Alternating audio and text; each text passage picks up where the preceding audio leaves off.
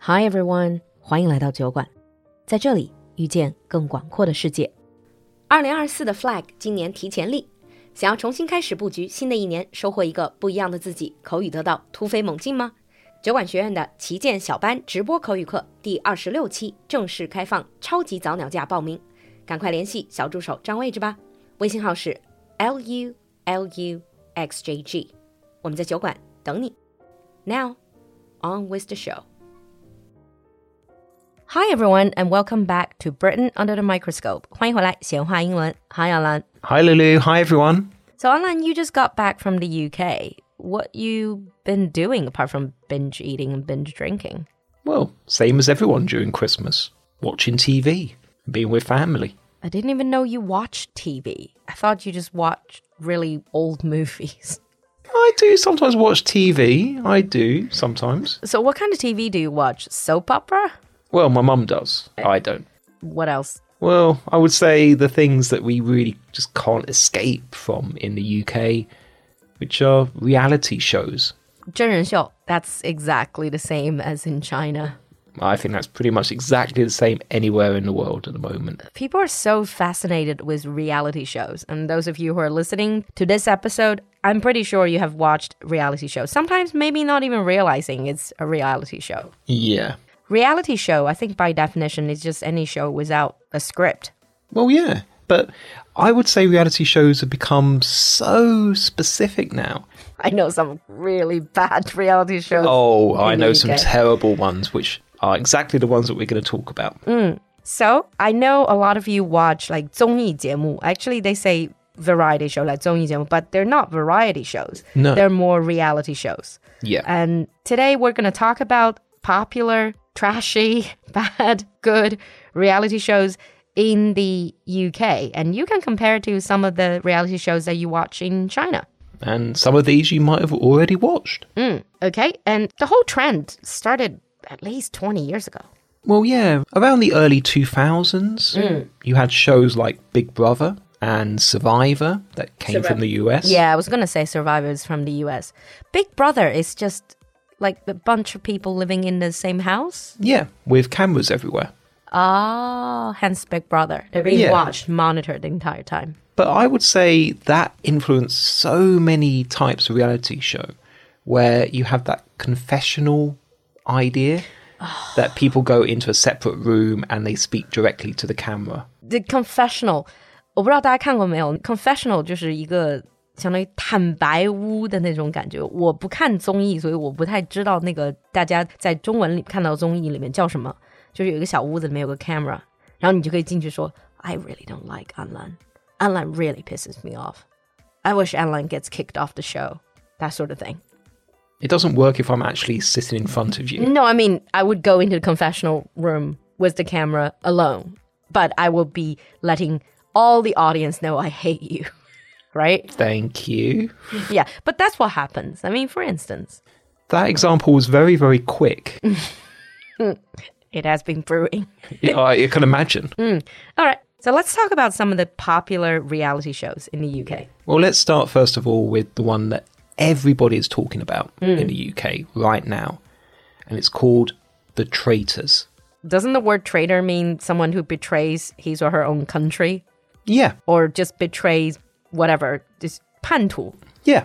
Isn't that just called historical channel?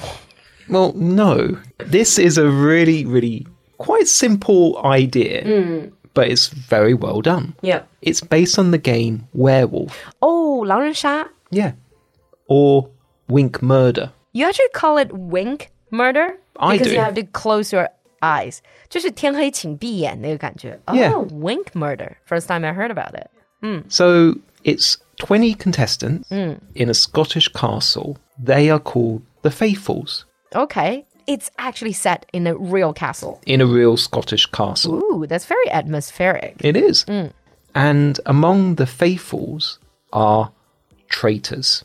Oh, I see. So everyone is presumed to be faithful, not a traitor. But then they're traitors, hidden. They are. And the faithfuls need to work together to win a shared prize of £125,000. Ooh. And they get that by finding the traitors.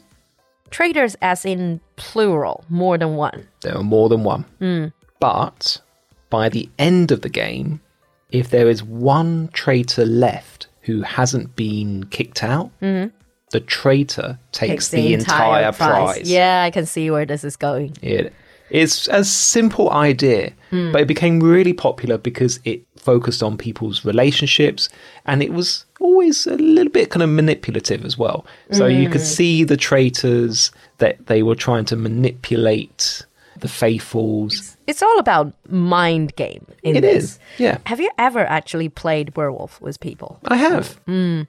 Years ago. You always the first one to go. Um, normally, yeah.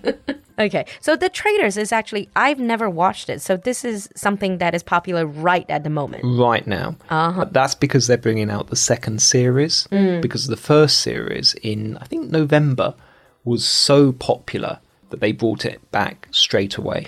So what about these contestants? Are they celebrities or just amateurs, normal people? Just normal people. oh, but they sometimes do like a celebrity edition. Well, not for traitors, not just yet. I'm sure they will do very soon. So normal people. Yeah. Okay, sounds like fun. Maybe you should sign up. I'll die very quickly. You'd be thrown out. I'll be thrown out or just die. Yeah. And what else? Let's go now to trashy TV. It's really, really rubbish TV. Really rubbish. I think I TV. know which one. Don't you have something called Love Island? We do. That is terrible.